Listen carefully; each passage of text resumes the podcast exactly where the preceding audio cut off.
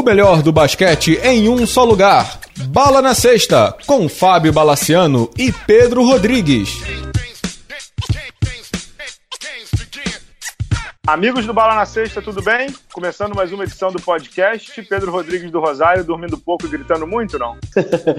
dormindo muito pouco, mas tá valendo a pena, Bala. Os playoffs até que estão me surpreendendo, cara. Saudações, Bala, saudações, senhores, saudações, pessoal. Os playoffs estão bem, bem interessantes, né, cara? Bem, bem, bem interessantes. Vamos começar com o playoff da NBA? NBA.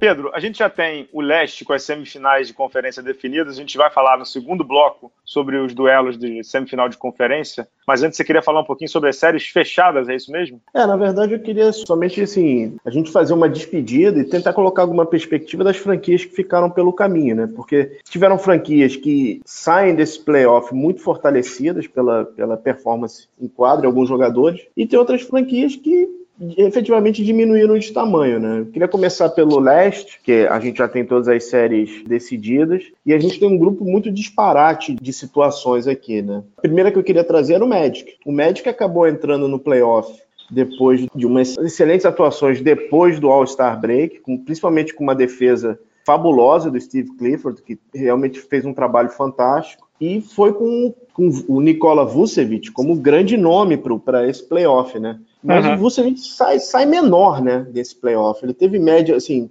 trazendo alguns números curiosos dessa série, 11.2 pontos e arremessou 362% de eficiência, cara. 36% de eficiência. 36%, 36, 36 de eficiência. Assim, ele sofreu muito com a marcação dupla do Gasol. O Mar Gasol jogou uma barbaridade na série. Quando vinha a dobra, era, era Gasol e Baco, então Gasol e, e Siakam. Realmente ele não conseguiu evoluir. Ele meio que deu uma diminuídazinha. Eu acho que o valor dele para essa para o próximo contrato, acho que mostrou que não é um cara muito. Não, não é o cara, digamos assim, né? O que, que você acha, Bala? Eu acho que o valor dele diminuiu. Eu acho que claramente o valor do Vucevic diminuiu e muito, não foi pouco. O valor diminuiu dele é, pra caramba, mas eu acho que o Orlando é um time que a gente daqui a pouco vai chegar em alguns deles, mas é um time que não deveria ser cobrado ainda por dar o próximo passo. Então ele acaba entrando no playoff, que a Conferência Leste é muito fraca, todo mundo sabe disso tem quatro times que são realmente muito bons e o resto é muito fraco. Então, assim, do quinto, vamos tirar um pouco do Indiana disso aí, tá? Mas, assim, do sexto para baixo é tudo muito fraco. O Orlando ser o, o sétimo da conferência uhum. é deprimente. O Nets ser o sexto da conferência é deprimente. É, eu só fico com um pouco de medo das análises em cima do Orlando, que é, assim, não colocar muita pressão em cima de onde não deve existir pressão. Eu acho que com o Steve Clifford o time conseguiu ter, depois de muito tempo, algo muito importante na NBA, que é a identidade. O time passou a defender muito melhor, passou a cuidar muito melhor da bola, passou a encontrar o jogo do Vucevic. Eu só acho, achismo, que o Vucevic não é o cara que vai te levar para um outro patamar. A dúvida é quem é. No elenco do Orlando não tem. O, o Fournier também foi péssimo no playoff. Péssimo, péssimo. Tá muito claro que ele é um jogador que é para ser role player e talvez segunda ou terceira opção. Se não dá nem segunda, terceira opção. Quem foi muito bem foi o DJ Augustin. E você sabe que você não dá para construir um time em volta do DJ Augustin, que, que é, é, temerário, né? Tem algumas peças boas lá, né? Que é o Isaac, Kim Bird, são peças jovens, jovens e boas, mas eu, a gente discute muito isso, né, Pedro, no WhatsApp, lá no grupo dos assinantes do Bala na Sexta, que é assim, esse time não vai ganhar nunca, esse núcleo. O que, que você faz? Você implode ou você continua tentando? Porque eu já vi explicações maneiras também, por exemplo, de, de business, né, de marketing, de finanças, que quando você vai a playoff, quando você se mantém com campanha positiva, tua franquia está ganhando muito dinheiro. Então, o, o, Toronto, por exemplo, que, que agora com o Kawhi pode ser que ele ganhe, mas Antes a gente pô, já previa que ele não ia ganhar nunca. O, o Atlanta, vai, o Atlanta lá do, do Mike Budenholzer. Cara, olha quanto que o time perdeu de dinheiro depois que aquele Big Four saiu. Então, vale a pena você se manter ali em quinto, sexto, sétimo que seja, com campanha positiva, ou vale a pena você implodir para tentar ser rebuild? Essa resposta eu não tenho. Dois pontos, é, só para fechar, o, pelo menos da minha parte do médico, dois pontos. Eu acho que realmente quem sai muito fortalecido do playoff é o Jonathan Isaac. Foi um excelente playoff. Ele vai ter um olhar diferente para a próxima temporada. E em relação a essa questão de implodir o núcleo, a boa notícia para os torcedores do Magic pode vir do Phoenix Suns, porque o Suns tem uma, desculpe a palavra, uma tara absurda pelo Aaron Gordon.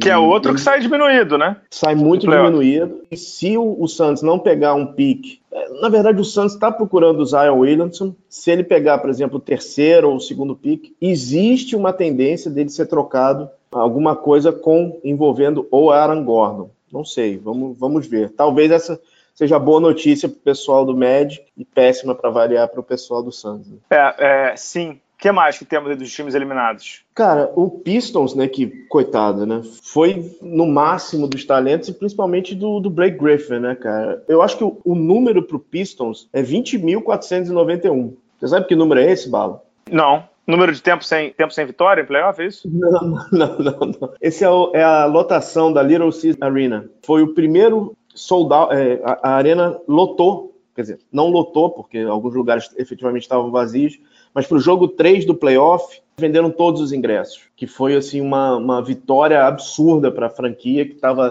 precisando desesperadamente que aquecesse a, a, a, base de fãs, né? E, cara, teve aquele último jogo épico do Blake Griffin, cara, que ele visivelmente estava jogando numa perna só. Você chegou a ver esse jogo, mano? Cara, eu vi o jogo sim e vi o jogo 4, um jogo que não sei se você reparou, Pedro. Ele termina o. o quando o jogo já estava decidido, o Casey, né? O Dwayne Casey tira ele ele vai pro banco. Não é que ele, não é que ele senta no banco, né? Ele tira uma armadura, né, do joelho. Ele tira uma você atadura. Viu, você, viu aquela, você viu aquela atadura? O tamanho da atadura? É, ele tira uma atadura, tá ele, ele, tira um suporte no joelho, ele tira um negócio de elástico, ele tira é, algodão, ele tira o filho dele do joelho, tira tudo, né? é, é, o, o fato é, ele estava demolido, o corpo dele estava destruído. E aí entra numa coisa que eu queria te falar, eu já estava te falando isso há algum tempo, a gente fala isso com o Thiago Caruso, né, que é torcedor do Santos, o Matheus também, que é torcedor do Santos, não, do Detroit, né, lá, lá do, do, grupo dos assinantes. O time do Detroit é uma porcaria, porcaria. Mais um dos times do leste que é uma porcaria, com contratos ainda ruins da era Stan Van Gundy. E o que o Blake Griffin fez nessa temporada, 24 pontos e meio de médias, 7,5 rebotes, 5,4 assistências, chutando quase 50% de quadra. Pedro, o que ele fez foi muito, muito, muito incrível de jogar esse time para o playoff. Só que o corpo do cara não aguenta. E dando uma notícia ruim para o Detroit, na temporada que vem, eles já têm 114 milhões comprometidos. A temporada boa para eles é de 2020, 2021, mas isso aí é muito tempo. Eles têm um contrato que eu acho muito ruim, que é o do André Drummond, que é de 27 milhões. Horrível. horrível. E o último só, que é do Só não é pior que o do John Walker. Só não é pior. Não, eles têm piores. O contrato do Red Jackson de 18 milhões é ruim. O contrato do não, John Lewis ele... de, de 9. Não, não o, o, Jackson, o John... se não me engano, é esse ano e 2000. Ano que vem, ano que vem. Isso, ano que vem. É, mas assim, eles têm contratos péssimos. Landson Galloway, 7 milhões e meio. John Lewis, 9 milhões e meio. Josh Smith, eles ainda estão pagando 5 milhões e 300. Glenn Robinson III, 4 milhões e meio. Cara, é muito contrato ruim. Tom Maker, que eles pegaram um contrato ainda, não, ninguém entendeu. É, Luke Kennard, que também. São jogadores fracos, são jogadores. O, o, time do Detroit é muito ruim. A lição que fica é eles têm, o, ao contrário do Orlando, eles têm um franchise player.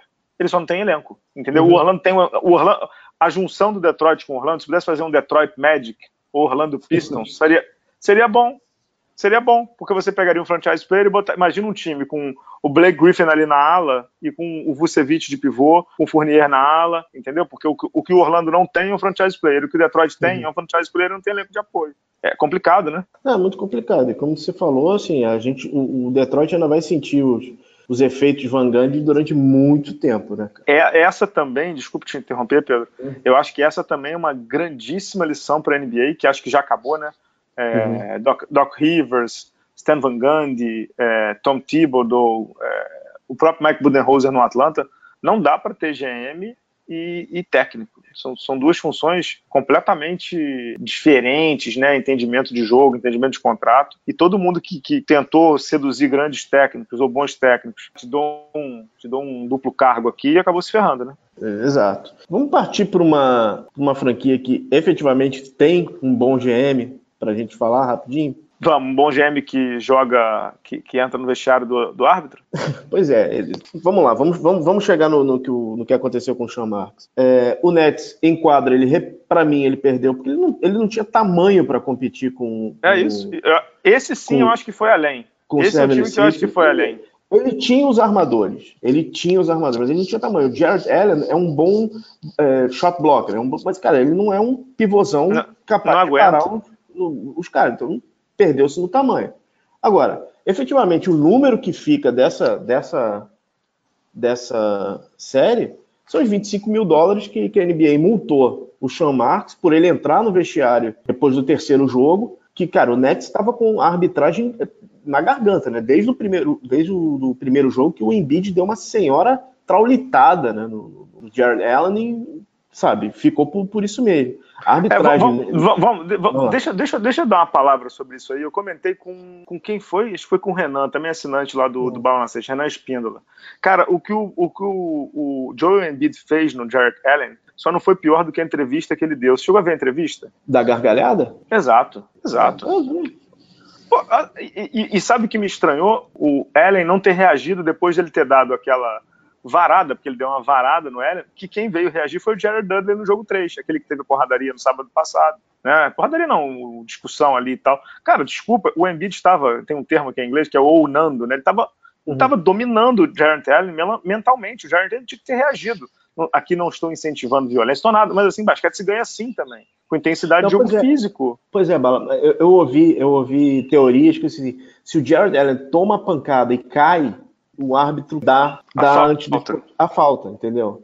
Uhum. Então, assim, por ele ter se levantado rápido e batido o lance livre, cara, ele acertou o lance livre, depois de tomar uma, perdão, uhum. uma, uma senhora porrada daquela, a NBA, porrada, falou, não, a NBA falou, ah, não, não é nada demais, cara, mas assim, a arbitragem foi vergonhosa, né? Uhum. Não, a arbitragem da NBA é vergonhosa, vergonhosa. Uhum. E vou te dizer, cara, essa série aí, um jogador mais talentoso, o Nets não incomodava muito, né? Porque já incomodou bem, né? Kenny Atkinson uhum. fazendo um trabalho excepcional, né, contra o Brett Brown, que para mim não me desce. Ele não me desce, acho que ele não. A gente já falou isso várias vezes. Ele não, para mim, não é um técnico de que vai levar os Sixers para outro patamar. Vamos ver agora principalmente nos dois primeiros jogos, onde o, o, primeiro jogo, né, na verdade, que o Sixers estava completamente desconfortável, ele deu um baile no Brett Brown. Né? É, e assim, quem sai muito forte da não só da, do playoff, mas da temporada, para mim é o DeAngelo Russell, né? Ele já, já deu aquelas declarações crípticas de, de que adoraria ficar, mas queria ouvir o mercado, esse tipo de coisa. Acho que ele, sa ele saiu muito bem desse, desse rapaz dessa temporada. Eu, eu, vou, eu vou te interromper aqui que tem uma bomba no momento em que, eu, em que a gente está gravando aqui, quinta-feira, blog Radar do Maurício Lima da Veja, a Band está fechando o contrato para exibir a NBA, TV aberta. Que isso? Rapaz, no momento em que a gente está gravando. Excelente notícia. É, é para essa temporada? Agora. Hum. É, amigo. Plim, vale um debate. Plim, plim, plim. Vamos em frente? Vamos, toca para frente. É, Bala, esse, esse, deu pena, cara. Esse deu muita pena. Falando um pouquinho do Pacers, que. Antes, Pacers... antes do Pacers, antes do Pacers, sobre o Nets, ele foi até onde ele podia, concorda? Ah, com certeza. Com certeza. Eu acho que foi até além, cara. O Nets foi até além. O Nets é uma. É, é, é um triunfo de um processo bem feito, de um redraft, de um de trazer as melhores peças, de saber ter todo o conhecimento de folha salarial, desenvolvimento de talento. É um cara, é um trabalho sensacional. Se é um trabalho que daqui a 5, 6, 7 anos vai levar a um campeonato, é outra questão. A questão é o seguinte: eles conseguiram montar um time competitivo com raspas e restos. E, cara, é um time competitivo. Concordo muito contigo. Vamos lá para o Indiana. Cara, o Pacers deu até pena, né, cara? Assim, o, deu. o Pacers realmente sentiu, sentiu falta de um cara para fechar o jogo. Para mim, fechar algum jogo da série, né? Para mim, cara, o, o jogo chave para mim foi, foi, foi, o jogo 2. O Pacers entrou no quarto período com 12 pontos de vantagem e deixa o Celtics passar na frente com uma atuação magistral do. Kyrie Irving que resolveu jogar, né? Tá, tá mostrando o porquê dele ser um dos melhores jogadores da liga, né? Mas, assim, assim como o Vucevic, assim como o Fournier, assim como o Nets, cara, você precisa de um, de um superstar, você precisa de um jogador. Exato, é, exato. Você, exato. você precisa de um cara para fazer aquilo. Você precisa de um Paul George, por exemplo. Não esse Paul George, mas um Paul George. E eles sentiram muita falta. Muita, muita falta. Não, eu concordo. E eu, eu tive esses papos com o Weber, porque, assim, em temporada regular, times organizados é, conseguem ganhar jogos. Em playoff, quando tem um ajuste, quando os times, os confrontos são mais equilibrados, quando é, a marcação pega, não sei o que, não sei o que, não é bem assim. Não é bem assim mesmo. Não é bem assim. Isso que você falou aí, Pedro, faz total, total sentido. Em alguns momentos do playoff,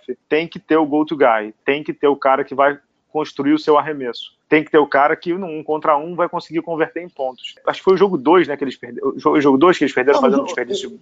O jogo 2, foi, foi, o jogo 2 e o jogo 3, cara. E, e, assim, os terceiro e quarto períodos assim foram catastróficos. O jogo 2, então, nossa senhora. E aí você vê, Pedro, que nós não estamos falando de um. De, de a gente está falando do Oladipo mesmo, né? Que não uhum. é um ultra, hiper, mega superstar da liga, mas ele já teria feito uma diferença descomunal num time que, com todo respeito ao Bogdanovich, tinha o Bogdanovich para decidir e ele não é, né? Não, não era o Bogdanovich, não era o Wesley Matthews, não, não era, não era, não era o Terence Young, não era. Realmente, você contar com uma, com uma cesta desses caras nesse momento crítico do jogo, fora de casa, sem chance, né, cara? Sem chance. Sem chance, não tem como, não tem como. E aí você vê a diferença do clutch, né, cara? O Kyrie Irving, que tem um descomunal aproveitamento de 77% de vitórias em playoff da NBA, algo bem absurdo, 77%, Pedro. Pensa nisso. Ele botou a bolinha no bolso, aprendeu com o papai, botou a bolinha no hum. bolso, resolveu, né? Verdade. É... É assim que funciona? Não, é exatamente assim que funciona. A gente achou que o Celtics ia sentir falta do Marcos Smart, achei que sentiu tanta falta e, cara, teve, principalmente o último jogo, uma excelente participação do Gordon Hayward. Né? É, jogou, jogando muito bem, mas, assim, eu não compro tanto esse barulho porque ele ainda está muito inconstante. Não estou cobrando, porque eu sei que essa lesão é muito complicada, é, mas ele ainda está muito, muito, muito inconstante, entendeu? vou pegar os números do, do Hayward, é, ele não consegue, é, tipo, ele não tem jogos seguidos de 15 pontos, entendeu? Está longe de ser um cara que você olha assim, poxa, confio nele. Não sei, cara. Nesse playoff ele teve um jogo de 10 pontos, teve um jogo de 13, um jogo de 6 e explodiu num jogo de 20. Nos três primeiros jogos, ele chutou 4 em 12, 4 em 7, 2 em 7. Você confia? Não, pois é, Bala, mas aí a gente. Eu não queria entrar muito no Celtics, mas assim, o Celtics teve, tirando o Kyrie Irving, você teve um jogador pelo menos se destacando no, em cada partida dessa série. Se não me engano, no jogo 3, cara, o Jalen Brown fez 7 por 7 de arremessos em quadra, cara. Ele acabou com o jogo, o Jalen Brown. É o Jalen Brown, né, cara? Então, Exato. Então, assim, eu acho que por conta dessas oscilações, que acho que o único constante ofensivo de, de ataque no Celtics é o, é o Kyrie, depois o, o Tatum. O resto vai ficar oscilando. Sei. Não vamos, não vamos aprofundar no Celtics, o Celtics é assunto para o próximo bloco, né? É assunto para o próximo bloco, mas só deixando uma, uma pulga em sua orelhinha, eu entendo hum. o que você está falando, que o jogador role player ele não é tão constante quanto o superstar, por isso que o superstar ele é pago assim. Só lembrando que o Hayward ele recebe o maior salário do Boston, 34 uhum. milhões nos próximos anos. Se ele não é para ser constante, ele não pode ser pago como um franchise player, né? Sim, sim. Vamos tocar para frente, vai lá. Bom, Bala, vamos chegar agora nos dois encasquetados, né? Vou começar pelo Jazz, que tinha uma missão em glória pela frente. Ele acabou naquele game winner do Paul George no final da temporada. Acabou fazendo um chaveamento bem complicado, acabou pegando o Houston e, cara, foi sumariamente eliminado. Né?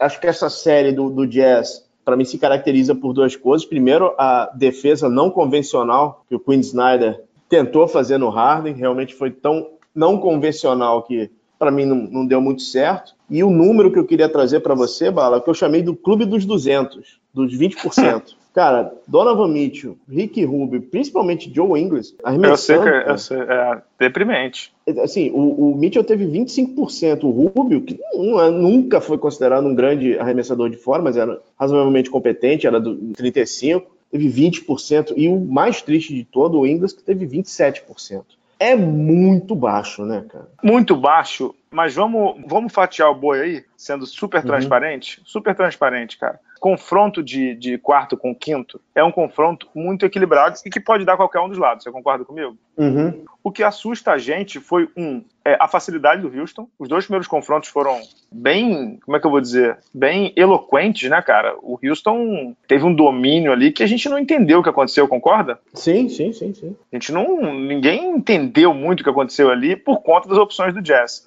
Mas eu escrevi um texto para o blog essa semana, não sei se você leu, sobre que a melhor alternativa para os times do playoff era manter a estratégia. Os times que entraram em pânico, que mudaram a estratégia, se ferraram. O maior exemplo é o Utah. Os times que mantiveram a estratégia, Toronto, Sixers, Boston mesmo, o Golden State mesmo, que está encalacrado contra o Clippers. Mas assim, os caras mantiveram a estratégia. Eles não, não apertaram o botão do pânico e falaram, vamos mudar a porra toda. Não, não, ninguém fez isso. Quem fez foi o Utah, que fez besteira. E eu te digo por quê, Pedro. Primeiro, o Utah sempre teve uma das melhores defesas da NBA, desde que o Quinn Snyder chegou lá com o Gobert. Uhum. E, era uma, e é uma defesa sempre de muito um contra um, com uma boa cobertura. Eles mudaram o sistema inteiro em quatro dias. Ou seja, você fica 82 jogos e treinando cinco meses num sistema. Pá, pá, pá. Quando você vai jogar um playoff, você muda tudo. Cara, vai dar problema. Os dois primeiros jogos do Harden contra o, o Utah Pedro, o cara estava muito à vontade. Só lembrando que é o MVP da temporada. Entendeu? O, essa história, o Utah essa história de, de marcar cortar. de costa, é, fazer um, uma armadilha para ele ir direto não pro, existe, pro, não existe isso. pro Gobert, pô, tá, tá de brincadeira, né, cara? Acho que aí também teve que, pô, assim, a gente é analista de, de, de, de obra de ar-condicionado de obra pronta. A gente, a gente aceita a alcunha, não tem problema. Mas, assim, eles tentaram copiar algo que o Milwaukee fez contra o Harden. Só tem, digamos assim, Pedro Rodrigues do Rosário, uma diferença básica. Um, do outro lado, tem um armador que se chama Eric Bledsoe, tem dois marcadores que se chamam Chris Middleton e o Malcolm Brogdon, e tem um terceiro que é um cara que tem um potencial físico razoável. Como é o nome daquele grego? Jan, Jan Antetokounmpo, né, que chama? O uhum, uhum. que, que você vai fazer? O teu armador é o Rick Rubio. O teu ala é o Joe Ingles, que é lento. O teu 4 é o Derek Favors, que é lento. Você vai fazer isso mesmo? Você vai copiar um, uma arte, uma estratagema de um time que tem é um dos melhores potenciais físicos da NBA, tudo jovem, tudo fedelho, entendeu? Tudo cheirando a leite para correr e pular, entendeu? O Jazz teve uma, eu, eu, cheguei a mandar isso pro Weber em alguns momentos, o Weber Costa, do, o Harden quando fazia aquele negócio que o Rubio dava direita para ele, quando o Harden cortava ele, o Rubio não conseguia chegar, depois chegar por conta do first step, algo que o Eric Bledson, por ser gigante, rápido e forte, conseguia depois fazer a contenção. E o mais importante de tudo, quando o, esse, essa distância entre o primeiro step era já gigante, o Harden entrava no garrafão livre, não dava nem tempo do pivô sair. Ou seja, o governo não conseguia chegar. Quantos mid-ranges o Harden conseguiu, cara? Entendeu? Livre, não, livre, não, livre. Uma parte do estratagema deu certo. O Harden não arremessou o lance livre como ele arremessou na temporada regular. Compensação, o caminho para a sexta ficou livre e, e, exatamente isso. O mid-range estava todo para ele. É, e, e, aí, assim, você, você é mais velho e, e eu também. A gente lembra dos times, o Utah fazia muito isso, né? Que jogavam contra o Michael Jordan. Alguns deles tentavam uma tática que era assim: vamos marcar o Jordan um contra um. O cara que tá marcando ele, Brian Russell, o Seattle tentava isso também, com o Gary Payton, uhum. o, Shrimp e o, Nate McMillan, às vezes, né? Jogava no Seattle. Tentava isso, era assim: vamos deixar um contra um. E o cara vai fazer 30, 40, que diabo, e eu vou limitar os outros. Às vezes dava certo. O Utah fez uma série de 98, pô, incrível contra o Chicago. A gente sabe que foi lá nos estertores mesmo, né? Jogo 6 e tal. Beleza. Se o Utah tivesse tentado isso, juro que eu entenderia. Rubio, olha só. Você vai marcar o Harden um contra um, ele vai fazer 40 em você mas ninguém em volta vai fazer mais de 15. Beleza, mas não foi isso que os caras tentaram. Exato. Eric Gordon teve uma boa série. É... Chris Paul? Chris Paul teve uma boa série. Capela, Capela doente, né? Doente. doente né? Não, e, aí, e, e, aí você, e aí você vê, Pedro, como a questão da, da, da estratégia foi tão péssima, mas tão péssima, que o Harden chutou de três nessa série tanto quanto de dois bem, né, no sentido de qualidade e de volume. Ou seja, nem a questão de você limitar as bolas de três dele você conseguiu. Qual era? O... Dá vontade de perguntar para o Snyder assim, essa tua estratégia, qual era o objetivo? Que ele passasse a bola? Ele não ia passar a bola, entendeu? Porque ele estava livre. O Harden uhum. chutou 12 bolas de três na série. Ele chutou 11 bolas de dois na série, de média. Qual era o objetivo? Ah, diminuir o número de lances livres dele? Beleza, mas o cara terminou de média com 27,8. Ele chutou 36% de 3, Pedro. Ele chutou 35% uhum. de 3 e 36% de 2. De novo, nós somos analistas de ar-condicionado. Ok, aceitamos a alcunha. Mas a estratégia do Quinn Snyder, Deus me livre, foi muito ruim. Foi tão ruim, Pedro, que eles tiveram um jogo que o Harden chutou 3 em 20, quatro desperdícios de bola e eles perderam. Nesse jogo, o Gerald Green acertou um pombo sem asa de três inacreditável. é, Bala, para fechar, para fechar Utah, porque senão a gente vai. Porque o próximo é bem quente. Donovan Mitchell. O que, que você achou dele nesse. Então, eu vou, eu vou responder do Donovan Mitchell e aí também queria ouvir um pouco da tua opinião. O Donovan Mitchell, como você disse aí, ele terminou, ele terminou muito mal, né? Ele terminou chutando 25% de 3 e 32% de 2, né? Foi mal mas o Donovan Mitchell ele paga muito porque o ataque do Utah é uma bosta, é muito travado. O Rick Rubio, que teve ok 15 pontos de média, mas o, o Joe Ingles nessa série teve 6,4 pontos de média, e como você disse bem, o Utah chutou mal de 3, 26% de 3 pontos. Na temporada, o Utah teve 35 e tudo ficou concentrado no cara.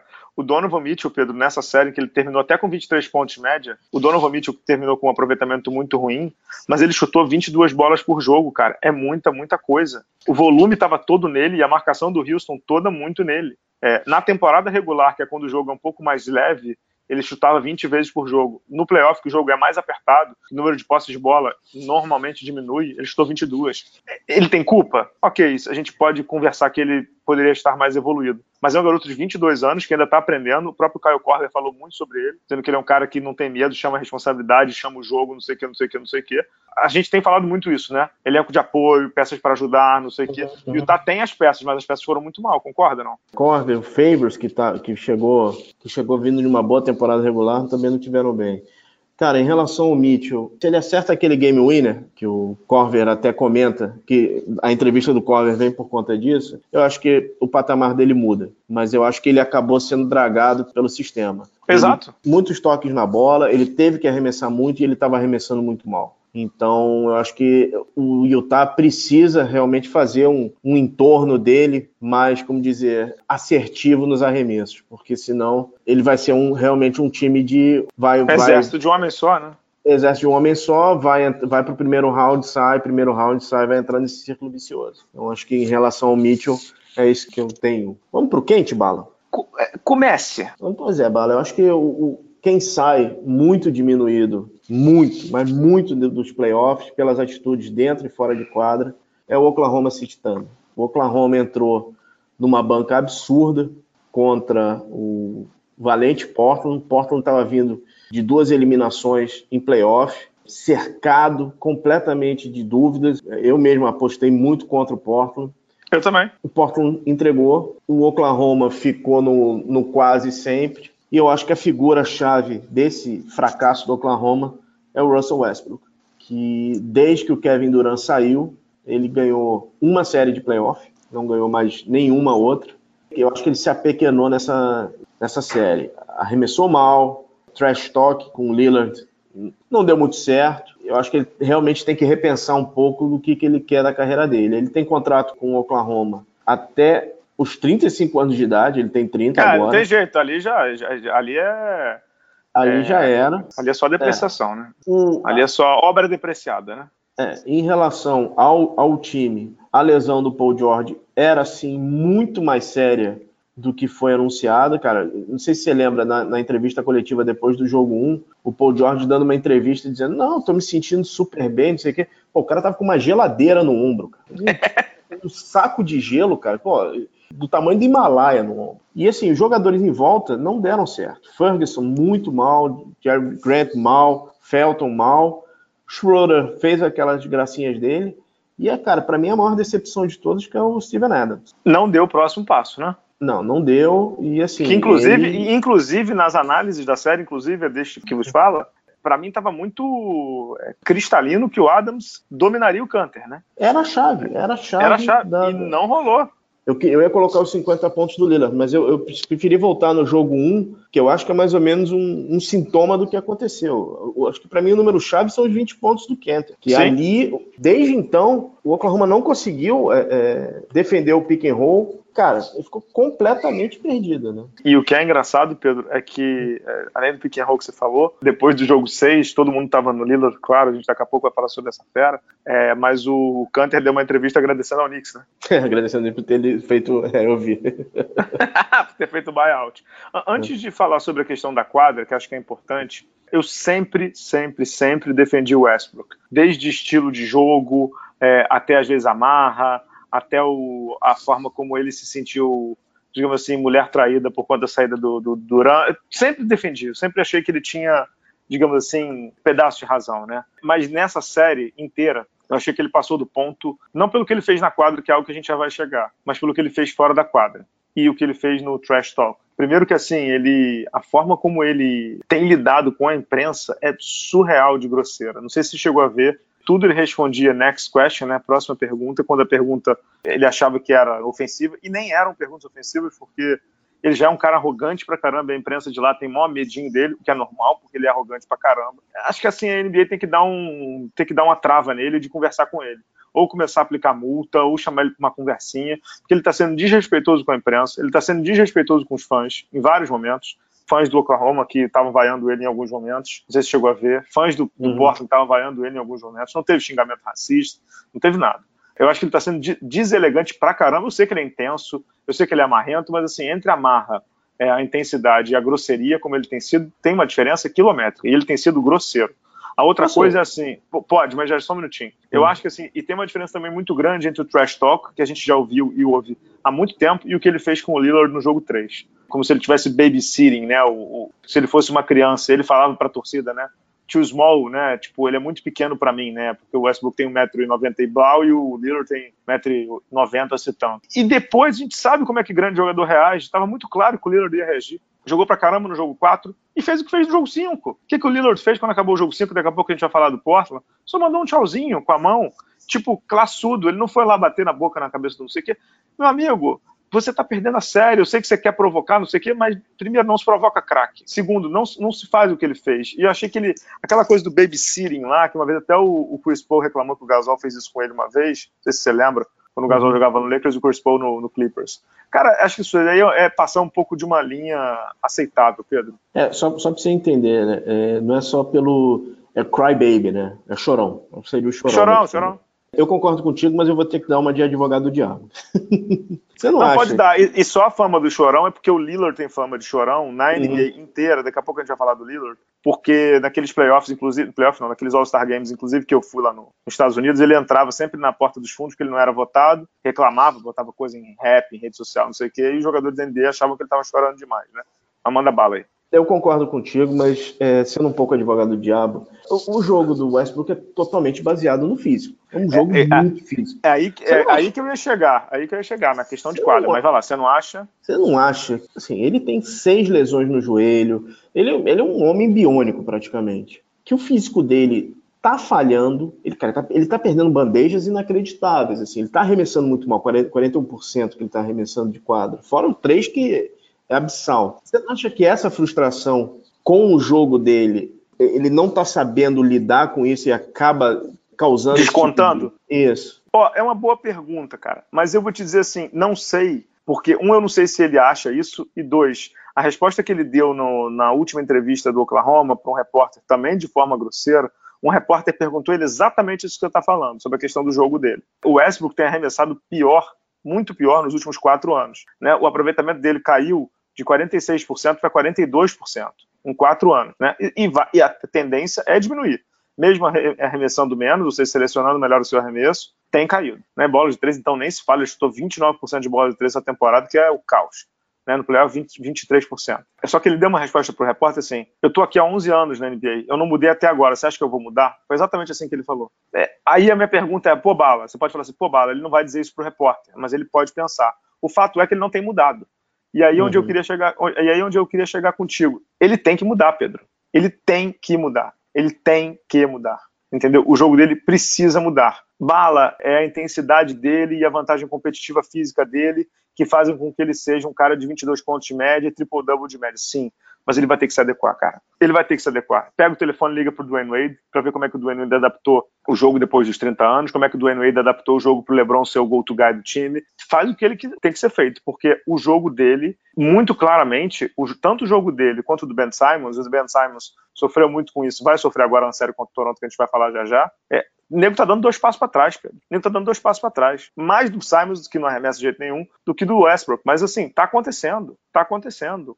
Concordo ou não? Não, concordo contigo. Eu acho que ele realmente não tá entendendo que tá entrando, vamos dizer, no twilight da carreira. Eu acho que isso sim é uma, é uma frustração. A carreira dele é lotada, coalhada de frustrações cara, eu, eu, não vejo ele tendo essa hombridade de ligar para o Dwayne Wade ou ligar para qualquer outra pessoa e fazer a coisa do, do, fazer e tentar mudar. Outra questão em relação ao Westbrook é o seguinte: até que ponto a estatística de, de três, três temporadas com triple doubles fica vazia? Total. Porque ele acaba, ele vai acabar sendo o grande jogador das estatísticas em nenhum campeonato. E pior, sem relevância em playoffs. Sim, o Oklahoma City Thunder, cara, perdeu os últimos anos, todos os anos com derrotas fora de casa. Ele não tá conseguindo ser relevante fora de casa. Tá pesado o negócio, né? Ele tomou uma pancada ano passado dos fedelhos, do, do, de um fedelho, que, que, vamos dizer assim, do Utah. Cara, e esse ano, é, assim, a gente falar do Lillard, a gente pode falar do sistema do, do, do Portland, uhum.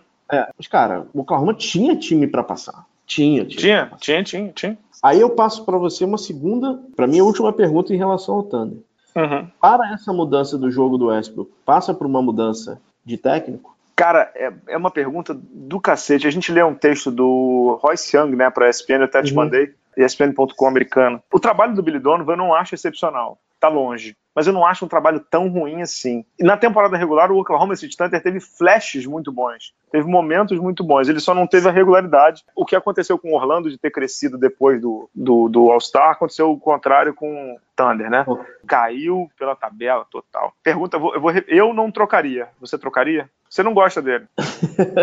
Cara, eu trocaria. Assim, não existe nome no mercado. É isso. Mas, mas eu, eu trocaria. Ele já está há quatro anos nesse regime assim, beleza, a gente dá um desconto, falando um pouco do, do, dessa questão do, dos flashes que o Oklahoma teve no campeonato. O flash que o Oklahoma teve no campeonato foi quando o Paul George estava voando. Exato. Quando o Paul George se lesiona, tudo vai, vai, vai ladeira abaixo. Mas você não acha que tem um recado aí? Que Sim, o recado é assim. exatamente, exatamente. O time uhum. é do Paul George.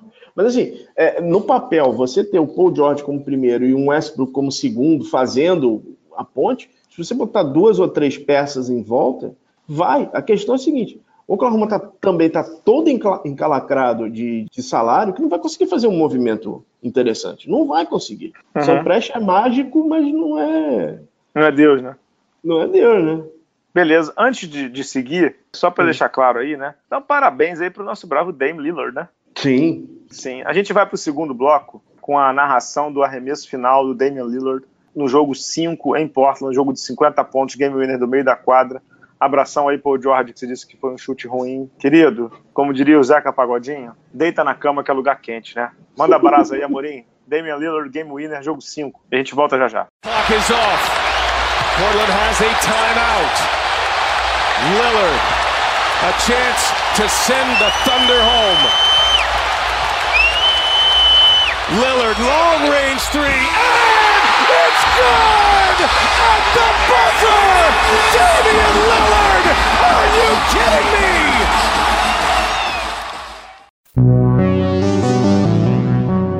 We know game, we know game. We know... Vista-se com atitude dentro e fora da quadra Mr. Baller é a marca com o DNA do basquete. Camisetas e bonés personalizados, criados com alto padrão de qualidade para a academia, para o dia a dia, para o seu lifestyle. Visite nossa loja em mrballer.com.br e conheça nossas estampas exclusivas, pagamentos via cartão de crédito ou boleto bancário. Se preferir, chame a gente no WhatsApp 47 99754 0272.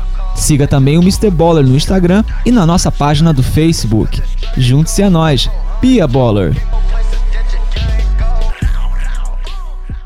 Pedro Rodrigues do Rosário, vamos combinar um jogo aqui. A gente não vai falar do Oeste, porque as, as séries estão rolando, né? Se a gente não falasse do, das séries do Leste, do Leste, os nossos ouvintes bateriam na gente. Vamos só fazer um pra gente depois, de um, depois ser cobrado. Partindo do pressuposto que vai dar Golden State e Houston e Denver e Portland. Eu quero só palpite sem análise, porque a gente não vai perder tempo, qual que pode não acontecer. Vou Golden State com... e Houston. Não, não, não, vou inverter, vou inverter.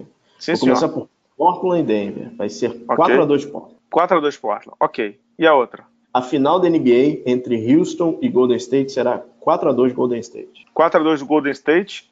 Subscreva, é assim que fala? Subscreva? Acompanhe o relator? Acompanhe o relator, uhum. mas eu acho que dá Denver 4x3. Veremos. Veremos. Agora vamos para, as séries, vamos, vamos para as séries decididas? Vamos. Depois a gente fala mais do Damian Lillard, que merece um pouquinho, né? Não, não, vamos fechar os palpites e a gente fala do, de alguns momentos do playoff que eu acho que, que vale, vale falar. Assim. Tá bom. Bala, vamos começar pelo por Toronto e, e Philadelphia, 76 né? O Toronto deu a famosa torontada no, no primeiro jogo da, da, da, série contra o Magic. Não, peraí. Um jogo que o Magic arremessa 48% de três, não tem como realmente o Toronto ganhar. Mas enfim, é uma série interessante, para mim, uma das melhores séries. Em relação ao 76ers, eu acho que acabou o período de lua de mel da internet com o 76ers. Né? Ano passado era um time jovem, que todo mundo gostava. Cara, já, já deu, né? Já tá todo mundo de saco cheio, já tá todo mundo xingando o Embiid, xingando o Simmons. Sériezinha, o que você acha? Você acha que vai longe? O que, que, que você acha dessa série?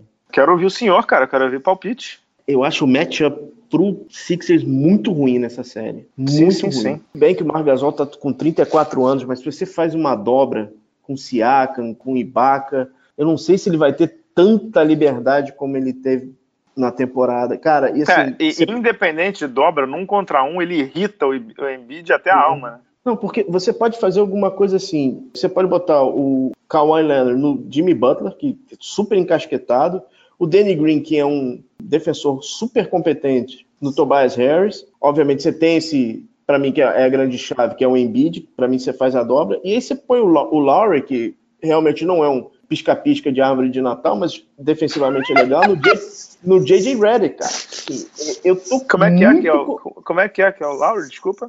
É um pisca-pisca de árvore de Natal, cara. Legal. Brilha legal. e some, brilha e some. Entendi. Essa eu nunca tinha ouvido, cara. eu tô muito confiante em relação ao Toronto. É, eu acho o banco do 76ers pavoroso para terrível. Cara, eu acho que o Toronto tem grande chance de levar essa série. Estou apostando em 4 a 2 pro Toronto. Cara. 4 a 2 pro Toronto sem torontada. Cara, eu acho que ele vai dar uma torontada. Cara, assim, o Siakam, o Leonard estão jogando demais, mal. Cara, o Kawhi Leonard, acho que ele para qualquer jogador na, na, na NBA. Qualquer jogador, qualquer. Ele, ele, é um jogadoraço. O DeMar DeRozan é um cara super legal, envolvido na comunidade. O Laurie também é um cara legal. Mas, cara, esse valeu muito a pena a troca, mas muito, muito, muito a pena. Por enquanto, assim, a, a aposta tá valendo demais, cara. Eu acho que o Toronto realmente tem chance de fazer frente, cara, ao 76ers. Bala, eu acho que eu não confio no Sixers para começar pelo banco, né? O Brett Brown, como, eu, como, você comentou no primeiro bloco, ele já tá no, no hot seat, ele já tá com o emprego meio pendurado lá, a torcida já tá meio de saco cheio dele, porque efetivamente o Sixers não é um time confiável, né? Eu não sei, Bala, eu não, não, não, realmente não confio nesse time do Sixers, cara. Não, não é que eu não confie, eu acho que ele, ele, ele é abaixo do potencial dele. Eu acho que o banco é muito ruim. É, não sei se às vezes o Tobias podia vir do banco para ajudar um pouco. Enfim, não, não, é por aí. Eu acho que essa série da Toronto também 4 a 2 Acho que o Kawhi tá jogando pra cacete, o Siakam tá jogando pra cacete. Concordo contigo que os matchups ajudam eles demais, demais mesmo. É, mas eu tô curioso para ver, assim, Jimmy Butler, como é que vai sair numa série que ele. Pô, Jimmy Butler contra o Kawhi é um, é um duelo, né, Pedro? Pode. É, é um duelo.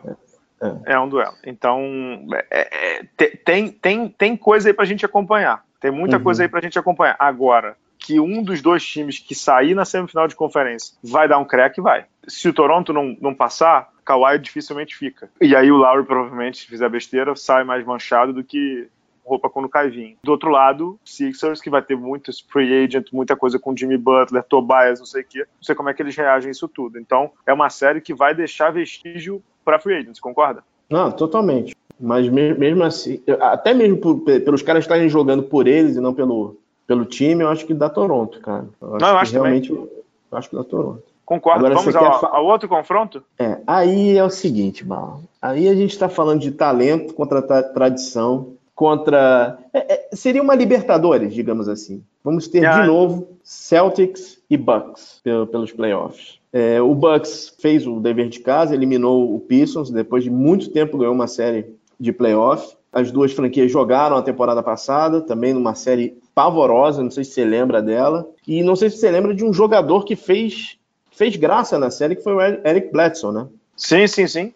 Sim, resolveu sim, fazer graça, resolveu fazer graça com a torcida de Boston. E eu acho que uma das chaves para esse para esse Celtics é o próprio Eric Bledsoe. Né? Eles vão atacar o, o Bledsoe é, física e mentalmente para tentar desestabilizar. E eu acho que sim, vai ser o, o Jordan Rules. Cara, o Giannis vai, Giannis vai fazer 50, 60 pontos, mas o entorno não, não joga. E, e, aí tem uma pergunta sobre o Bucks, que é se o Brogdon e o Paul Gasol jogam também, né? Que aumenta o número de uhum. corpos e o Brogdon aumenta a defesa, né? Melhora a defesa do, do, do Bucks, né? Eu, palpite, acho que dá Bucks 4 a 3 Acho que essa série vai bem longe também. Eu concordo inteiramente contigo. Agora, queria falar só uma coisa. Eu não sei exatamente quanto pagam para o Al Hofford. Eu vejo para o senhor. Mas é, mas é pouco. Não, não, não. Qualquer valor que você vai falar, para mim, é pouco. Cara, 28 milhões agora e 30 milhões ano que vem. Ele, é, ele é incrível. O cara, o cara pega em playoff. LeBron James, para defender, LeBron James, Antetokounmpo, ele nunca tem vida fácil, né, cara? E sempre com alto nível, sempre, é. sempre com alto nível, sempre, sempre com alto nível. Eu acho ele muito subestimado, a defesa do Boston é muito boa com ele em quadra e o Aaron Banks. Ele veio do Atlanta, né, cara? Ele não faz barulho, né? Ele não, uhum. Ele não entra naqueles negócio de mídia, não sei o quê. Eu acho ele muito bom. E um baita cara, assim. Pessoalmente, eu entrevistei. Muito educado, muito, muito educado. Entende o environment da NBA e tal. Ele é, acho ele incrível, bem incrível. É, nessa série ele teve 11 pontos de média, mas defensivamente ele foi bem espetacular na série do Boston contra o, contra o Indiana Pacers, né? Marcou o Miles Turner, marcou o Domantas Sabonis, marcou o Tadeusz Young e não deu pelota para os adversários, né, Pedro? A estrutura defensiva do Boston passa muito por ele, eu acho que pode ser um diferencial. E outro, falando em defesa do Boston também, Boston pode ter a volta do Marcos Smart. também, né? Mas é não está um, confirmada, é, né? Eu acho o seguinte, além de ser um bom defensor, são seis faltas, né? Não, quanto mais corpos você tiver para queimar, eles vão precisar uhum. disso. Eles vão precisar disso. Isso, isso, é bem, bem, bem interessante. Bem interessante. Esse confronto, é para mim, também tem um outro duelo bem legal, que é dos técnicos, né? Que tipo uhum. de ajustes que esses caras aí, esses dois feras, vão fazer, né? Tanto o Budenholzer é, quanto o Brad Stevens. É, eu tô concordando contigo, tô botando 4 a 3 Bucks, e para desespero da NBA, Bala, poderíamos ter Milwaukee Bucks e Toronto Raptors como final de conferência. ok, vamos passar para os grandes momentos do playoff? Vamos lá, cara. Vamos lá que essa primeira fase do playoff tiveram momentos fantásticos. Eu acho que vale a pena a gente dar uma pequena recapitulada. Você quer falar dos seus? Manda brasa. Bala, eu queria pegar três momentos, é, não sei se, se vão, vão bater. Momento número três para mim é, é o, o, jogo do Blake Griffin, jogo 4 contra o Bucks, que ele realmente estava totalmente arrebentado. Ele jogou. É, é, o Blake é engraçado, né, cara? Em, em certo ponto da temporada, o corpo dele quebra. E nesse, de novo quebrou no momento errado, né? Mas foi uma atuação épica. Eu acho que ele não vai ganhar muita coisa de, de prêmio particular, mas acho que essa atuação mostra que ele realmente ainda é um superstar né, da NBA, né? Ele é, cara. Ele é cracaço. Foi bem emocionante a forma como ele se despediu da temporada. Não sei se você viu também é, uhum. os jornalistas de Detroit aplaudindo ele, ele indo dar um abraço ele em cada um. Um a um, né? Exato. Cara de outro nível, muito educado, muito ético. Infelizmente, o corpo dele dá umas rateadas em alguns momentos, mas essa temporada ele jogou 36 minutos por jogo, Pedro. Não dá pra você exigir muita coisa de um cara que joga 36 minutos por jogo e tem que ficar carregando os seus, os seus parceiros o tempo inteiro, né? Verdade. Carregar Red Jackson na, na, nas costas não é mole, não. Não é mole, não, cara. Em, em relação ao, ao número 2, eu fiquei em muita. Fiquei em dúvida, mas, cara, eu elegi o game winner do Lillard. O game winner do meio da rua, em cima do Paul George, 50 pontos, fechando a série. Cara, senhor momento, né, cara? Aquele momento de, de, de, highlight que a gente vai ver durante anos e anos na, na NBA, né? A gente comentou no grupo dos assinantes do Bala na Sexta. Tá, tá certamente, certamente, entre os 10 melhores momentos da história do playoff da NBA. Quiçá, como diria o grande filósofo, entre os cinco, né? O que esse cara fez no jogo 5 de 50 pontos, ele, na verdade, ele, como é que foi a sequência, né, cara? Ele fez uma bola de dois, pegou o rebote do Westbrook, levou a bola para frente, não pediu tempo é, e matou uma bola de três, no meio da quadra. Foi logo Lillard, né? Do logo uhum. do Porto. Meu amigo, assim, não tem, não tem o que você falar. É bola de três, do meio da quadra, para ganhar o jogo, fechar a série. Não, foi, foi lindo e, assim, fechou, realmente fechou a série. E, cara, o, o, tchauzinho no final foi a melhor coisa, né? Cara? E, assim, ali é a melhor resposta, velho. Ali é a melhor resposta. Você não precisa ficar batendo boca. Você não precisa ficar é, dando, é, como é que chama? Mensagenzinha pra imprensa, não sei o quê, falando com o torcedor. Porra, resolveu na quadra, Pedro. Resolveu na quadra. Mano, eu coloquei como o momento número um do playoff, outro game winner, o game winner do primeiro jogo da série entre Clippers e Warriors, quando o Clippers tirou 31 pontos é do Warriors em Oakland. Calouro Chemet meteu uma bola de três. Cara, que momento, né, cara? Assim, eu acho que tem toda, toda a questão de ser um Clippers e Warriors, são duas franquias com uma rivalidade absurda. Tem a questão de eles estarem com 31 pontos atrás, tem a questão do. até mesmo uma disputa Davi e Golias, você vê os elencos, compara os elencos. E outra coisa, é um calor, né? Foi um catch and shoot, assim, ele, foi muito rápida a reação. É verdade. Muito, muita, muita personalidade. Eu acho que eu, eu deixei esse como o meu momento do playoff, né? Meu momento mais, mais marcante desse playoff. Concordo. E que time legal o Clippers, hein, Pedro, de ver jogar? Que time legal, não, hein? Bala, não é brincadeira, não. Esse playoff do Clippers é um tapete vermelho para free agent. E um tapa na cara do Lakers, né? Putz, meu Deus do céu, cara. É, é, é um tapete vermelho, cara. Impressionante. É vero, é vero. Uhum. Conte-me mais de grandes momentos. Eu deixei esses três só. Você tem mais algum? Cara, eu ah, acho tem, que. Tem, tem, tem uns momentos curiosos, né? Tem a flatulência no banco do, do Sixers, né? teve, teve peido, né, no banco do Sixers. É, é o popular. O banco do Sixers, por, por acaso, é tão animado quanto o que acontece em quadra, né? Teve a história do, do, no jogo 1 do Embiid e o Amir Johnson lá Vendo o celular. mexendo, mexendo no Esse que é esse que é destacar, é um momento bloopers, mas é um momento. É. É o momento bloopers dessa série. É, cara, eu, eu vou destacar os, os 21 pontos do Jamal Murray no quarto período contra o San Antonio, né, cara? Que Uhum, performance. Ah, e tem o, Derek White também, né? Dessa série no contra- o Derek White fazendo É verdade, 20, mas depois, 20 de- depois desse jogo, depois disso, deu branco no jogo dele, né? Depois dessa, vamos pro intervalo, Bar? Vamos pro intervalo, a gente volta já já. Já pensou em curtir os maiores espetáculos do mundo? Escolha o seu jogo que o Turista FC vai cuidar de tudo. As viagens mais insanas e os melhores pacotes. Tudo personalizado pra você, amante do esporte. Eu vou te dar uma ideia da jogada perfeita. É bola na gaveta e bala na cesta. Você vai curtir estilo MVP e vai entrar pra história essa trip maneira. Ingresso, transporte, hospedagem, seguro, viagem, tudo que você precisa. Os melhores jogos, tudo sob medida. Super Bowl, futebol europeu e corrida. Bola da vez, NBA. Atento a cada jogada. Assistência de bandeja, cesta de três. Vendo de perto a enterrada. Combine com os amigos, chegou a sua hora. Turista FC, torça mundo afora. Curta nossas redes sociais e também dê um confere no turistafc.com.br. Pedro, pra gente fe- fechar aqui o podcast, a gente não vai fazer também palpite de NBB, porque só, na verdade dá pra fazer de uma série, que é Franca e Mogi, o outro lado do Flamengo espera.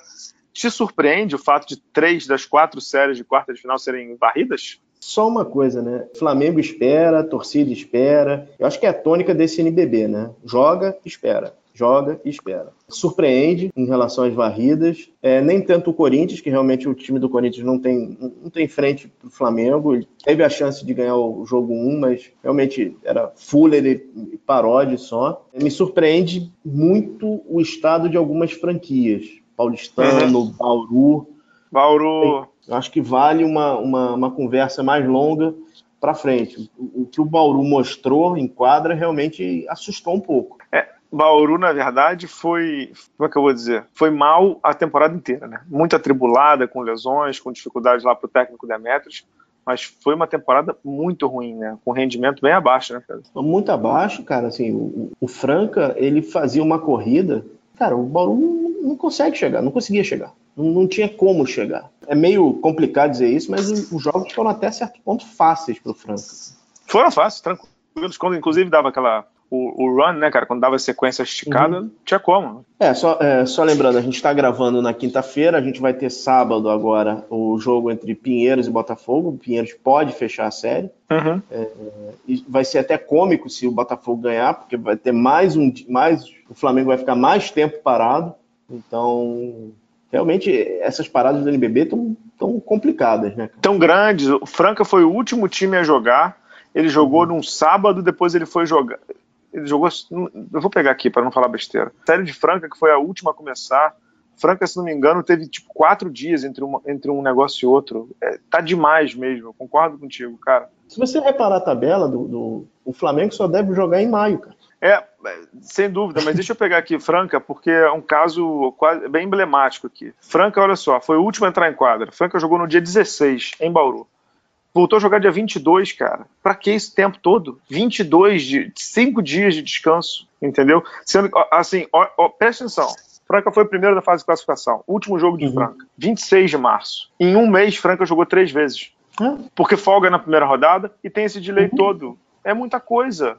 É muita coisa. É muita coisa. E aí, assim, pegando o exemplo que você falou do Flamengo, vamos pe- pegar aqui o Botafogo, por exemplo. Botafogo, se ganhar o jogo de sábado, quando é que tá previsto? O jogo 5 deve, deve ser o quê? Deve ser numa terça ou numa quarta. o Segunda ou jogo ter... Exato. Segunda, terça ou quarta. O Flamengo vai jogar o quê, cara? Vai jogar no outro sábado?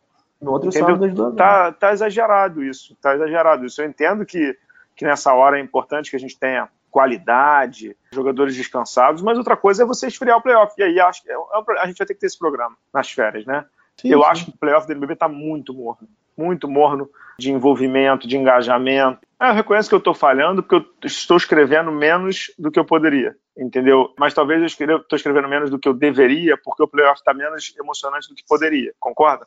Muito, concordo muito com você. Está muito espaçado, está muito complicado de assistir. E eu vou falar o seguinte: se o Botafogo vencer a série, onde serão os jogos no Rio?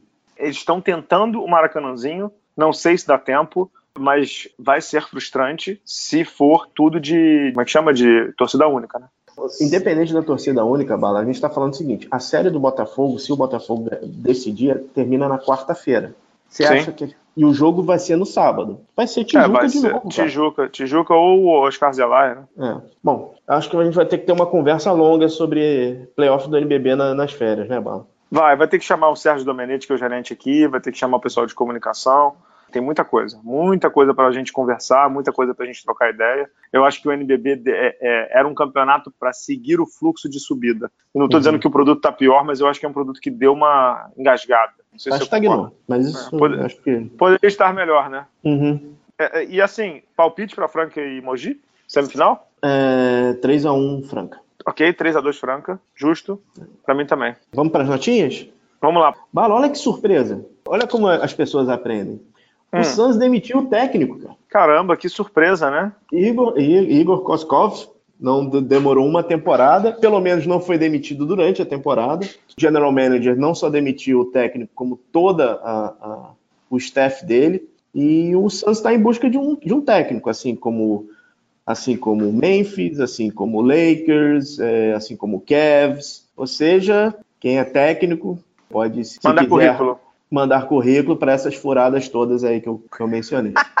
Só, só, um, só um nome tirando, no, tirando no, no, no, Memphis, que parece que é o queridinho da vez, não, não, é, não é depreciando o técnico, é o Monte Williams. Monte Williams foi o técnico do, do Pelicans, do primeiro ano do Anthony Davis, ele foi demitido depois de levar o Pelicans para o playoff, tem uma tragédia particular barra pesadíssima. Pesadíssima escolheu ficar um tempo fora e ele tem um bom trânsito, principalmente com o LeBron James, por conta do da USA Basketball, que ele é assistente técnico. E tem um, um ótimo monte... trânsito com o Anthony Davis também, né? Diga-se uhum. de passagem, como diria o nosso grande neto. Então ele é o nome da moda na maioria das franquias. Lakers está interessado, Suns interessado. Pode ser um nome que esteja empregado até o final do, do mês. Exato. Vamos fechar? Vamos lá. Então, agradecendo Pedro Rodrigues, agradecendo a Pedro Amorim pela edição. Pedro, falamos sobre Guilherme Giovannone, que se aposentou. Quer falar alguma coisa? Parabéns ao Guilherme, parabéns pela carreira.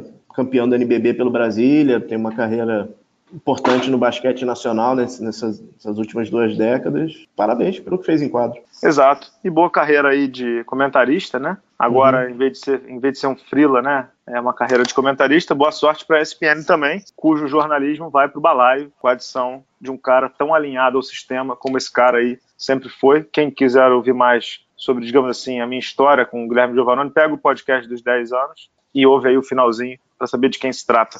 Fechamos, né, Pedro? Fechamos, Bala. Fechamos, sim. Eu não podia. Não, não, eu tenho, não, você, não. Você não, consegue, não consigo, né? não consigo, não consigo, cara. É mais forte que você. Não consigo, não consigo. Não, só, só para só lembrar o pessoal. O Bala, tá de, o Bala tá muito mais de olho, tá todo mundo de olho em relação às notícias que estão vindo da CBB. É uma avalanche, não dá para colocar no programa agora, mas. Vamos vai... ter um programa especial sobre isso aí. Exato, exato, isso aí. É, o Carlos Nunes, ex-presidente, processado, falei com ele, ele disse que vai me mandar algumas coisas para escrever, né, sobre isso, mas não dá para escrever muito sobre isso, está tudo ainda em segredo de justiça, as coisas todas, blá blá blá. Mas eu tenho uma entrevista agendada com ele, Carlos Nunes, e com o Gui Peixoto também, em breve, se Deus quiser.